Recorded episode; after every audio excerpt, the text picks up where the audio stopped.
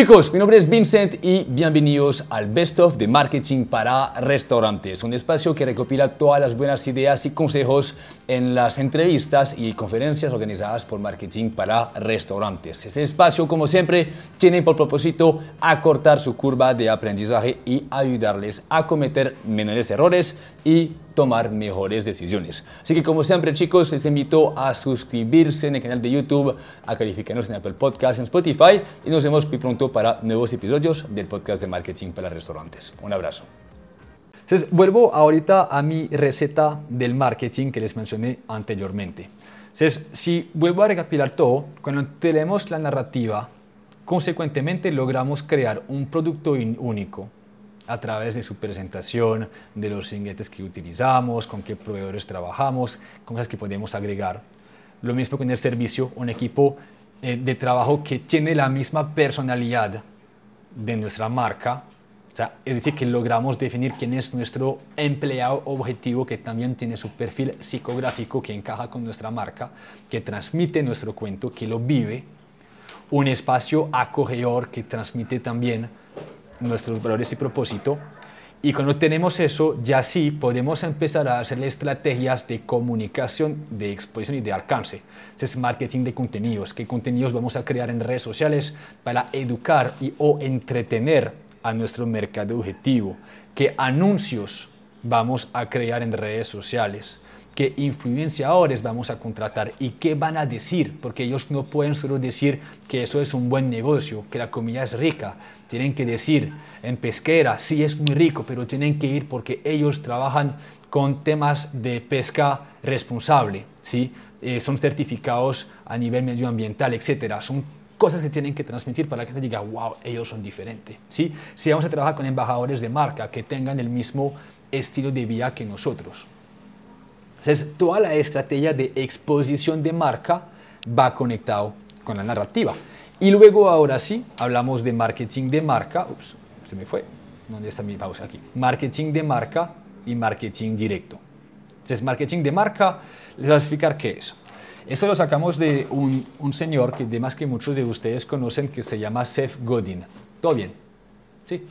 Eh, Seth Godin. Entonces, marketing de marca, según Seth Godin, es unas estrategias que vamos a utilizar para transmitir nuestra identidad, nuestras creencias, nuestros valores, para conectar con la mente y el corazón del mercado objetivo. Y es un marketing que al sector le asusta mucho porque no podemos medir el impacto de ese tipo de estrategias, porque lo que buscamos es llamar la atención y generar confianza o afiliación emocional. Eso es difícil medirlo, que tanto la gente nos ama, ¿sí? Y es marketing que no busca la venta, yo sé que para mucha gente necesitamos saber cuánto retorna en inversión nuestra estrategia, pues no siempre podemos medirlo. Y un buen ejemplo son las redes sociales. A fin de cuentas, las redes sociales son un canal para transmitir quiénes somos, para llamar la atención, para transmitir lo que hacemos, lo que ofrecemos y eso lleva a una venta. Pero es difícil saber cuántas personas vienen a nuestro negocio por las redes sociales. Marketing de marca. ¿Listo? En paralelo, ahora sí está el marketing directo, que son estrategias que vamos a crear con un presupuesto específico, con eh, unas metas, unas métricas que van a buscar la venta. Entonces ahí hablamos de productos innovadores de temporada, colaboraciones, unos eventos, unas promos, un menú especial, que son algunas ideas que podemos sacar y que van a aumentar las ventas. ¿Qué dice Seth Godin? Es que hoy en día las marcas tienen que hacer marketing de marca constantemente y de vez en cuando hacer marketing directo. ¿Sí? ¿Qué hacemos nosotros? Constantemente marketing directo y de vez en cuando marketing de marca. Les doy ejemplo, marketing para restaurantes como marca hace mucho marketing de marca en redes sociales creamos valor constantemente para ustedes y tenemos detrás estrategias de marketing directo a través de anuncios para vender nuestros libros o hacemos capacitaciones. Pero eso es tan solo un mínimo porcentaje de nuestra comunicación como marca, mientras que constantemente nuestro trabajo al 90% es hacer podcast, contenido gratuito, ese tipo de encuentros para generarles valor. ¿Sí? No lo hago con el ánimo de vender, sino para generarles valor a ustedes. Obviamente necesitamos venta para nosotros crecer y seguir aportando valor a la comunidad. Pero lo que les quiero que entiendan es que la marca empieza desde la intención sincera de generar contenidos que les van a ayudar y para quienes quieren apuntarse para experiencias más elaboradas. En este caso están los libros o están las capacitaciones. ¿Ok? Entonces, esto es muy importante y ahí está el ciclo del marketing gastronómico. Es constantemente ser proactivos, trabajar ese tipo de estrategias. Les voy a dar una pequeña ñapa, no había planeado, pero voy a, ir en Instagram y les voy a mostrar de pronto un, par de ejemplos que, utilizamos en nuestras capacitaciones de marketing gastronómico. ¿sí? Entonces, cuando yo hablo, por ejemplo, de un producto em, innovador, tenganme paciencia, tengo que buscarlo, aquí lo ven. Son productos, estrategias de productos que cumplen con tres propósitos o tres pilares. Uno, que generen escasez en tiempo o en cantidad. Dos, que sean muy llamativos. Y tres, que tengan un cuento relacionado con la narrativa. ¿Sí? Esa es una estrategia de producto innovador. Y aquí hay algunos ejemplos de marcas que lo hacen muy bien. Y venimos, por ejemplo, aquí a Olivia, hemos entrevistado, les recuerdo que tenemos el podcast en YouTube, eh, no sé qué episodio fue, miramos aquí en YouTube para que lo miramos.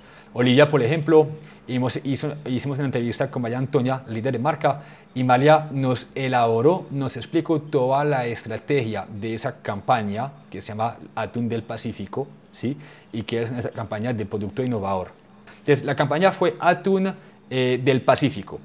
Elaboraron tres productos de temporada elaborados con atún del Pacífico de las costas colombianas, que durante la temporada de atún, yo creo que es abril-junio más o menos, donde vienen los atunes del Pacífico a, pescar o a cazar, no, pescar no, a, a cazar en las costas colombianas.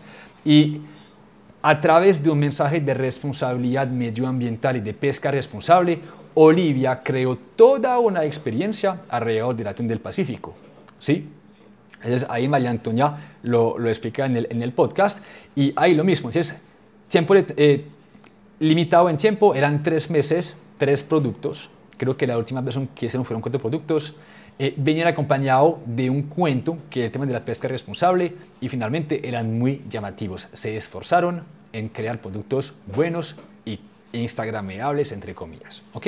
Es un ejemplo. Les muestro otro ejemplo. Rituales, los que los mostré ahora, del café eh, del barrio La Sierra. Rituales, eso fue en 2021, creo, 2022, habían creado una edición limitada que se llamaba eh, Secretos de la Sierra. Ellos colaboraron con un diseñador gráfico para crear esa caja y el propósito de esa caja era volver una imagen colorida bonita del barrio que toda la gente ve como un barrio gris y, triste, ¿sí? Y esta, este café, porque esa caja se componía de tres diferentes cafés, de, tres productores diferentes, de tres variedades y de tres diferentes fermentaciones. Ellos, en este caso, lo que hicieron fue hacer una cantidad limitada de 100 unidades y vendieron todo en tres días. Es lo mismo, cumplía escasez en cantidad, cuento y era muy llamativo porque la gente podía guardar eso en su casa, era como un regalito. ¿ok? Entonces, eso es una estrategia de producto innovador que va conectado con el cuento de la marca. Y podemos hacer lo mismo con las colaboraciones, que haga, hace parte de, las, de una de las estrategias de marketing eh, directo. ¿Dónde está colaboración? ¿Lo pasé? Ya me tosté. Ya. Entonces, una de las estrategias que ustedes hoy pueden hacer es empezar a colaborar con otras marcas o otras personas que creen en lo mismo que su negocio, que comparte valores o creencias similares. Ahí lo que hacen es unir narrativas y juntos crean experiencias pagas para sus clientes. aquí vimos tema de vinos, pues eso es pesquera con el tema de, de catas o hacen también clases de cócteles Cabe subrayar que este tipo de actividades son porque tienen una muy buena relación con su proveedor de licores, en ese caso yo creo que eso es 10 licores, Rabón Bilboa, que proporciona insumos para crear experiencias y consecuentemente obviamente la facturación. Eso es muy bueno porque mirad que aquí también eh, Marmoleo en Medellín hace colaboraciones con la FLA, la fábrica de licores de Antioquia, y con Ron Medellín, y hacen calames en días flojos de la semana, como un jueves, un, miércoles, un martes, unas catas de chicharrones y de rones, ¿sí? Eso es pago. Podemos crear también cenas colaborativas con un chef que viene a comernos en, nuestro espacio. Eh, también, una vez más, Olivia hace un poquito más de un año, hizo una colaboración con un amigo nuestro que queremos mucho, que se llama San Sebastián, que es una quesera, y hicieron una otra temporada de productos edición limitada, pero en colaboración. ¿Y cuál es la narrativa? Era rendirle un homenaje al campo colombiano, que a fin de cuentas termina siendo la misión y el propósito de San Sebastián. ¿Ok? Entonces, ven que de ahí nacen muchas oportunidades para crear cosas con otras marcas ¿sí? Miren aquí, esto fue Magno Chocolates, que creó una caja del año pasado para Navidad de unos chocolates que eran inspirados en un collarcito con las piedras de chakra, creo que, creo que así es. Ven, estos chocolates tenían una explicación de cada color y chocolate se refería a esto. ¿Ok? Colaboración también entre diferentes marcas. Miren aquí a nuestra amiga Caro de, de Boreal. Boreal es un excelente ejemplo de narrativa también, miran. Sector súper competitivo. Solo que cargue. Y la misión, aquí está, y la, y la, misión de ellos es esta, creamos arte comestible y magia. Y si vemos las redes, los productos que crea Carolina, nos damos cuenta que verdaderamente es arte y magia. Ya el producto es bueno, pero todo el concepto, las cajas que ellos crean, nos transportan en algún cuento.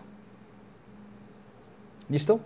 Bien, estos son algunos ejemplos, no, no pretendía eh, hacerlo, pero yo creo que pueden aportar valor a, su contexto para que lo entiendan.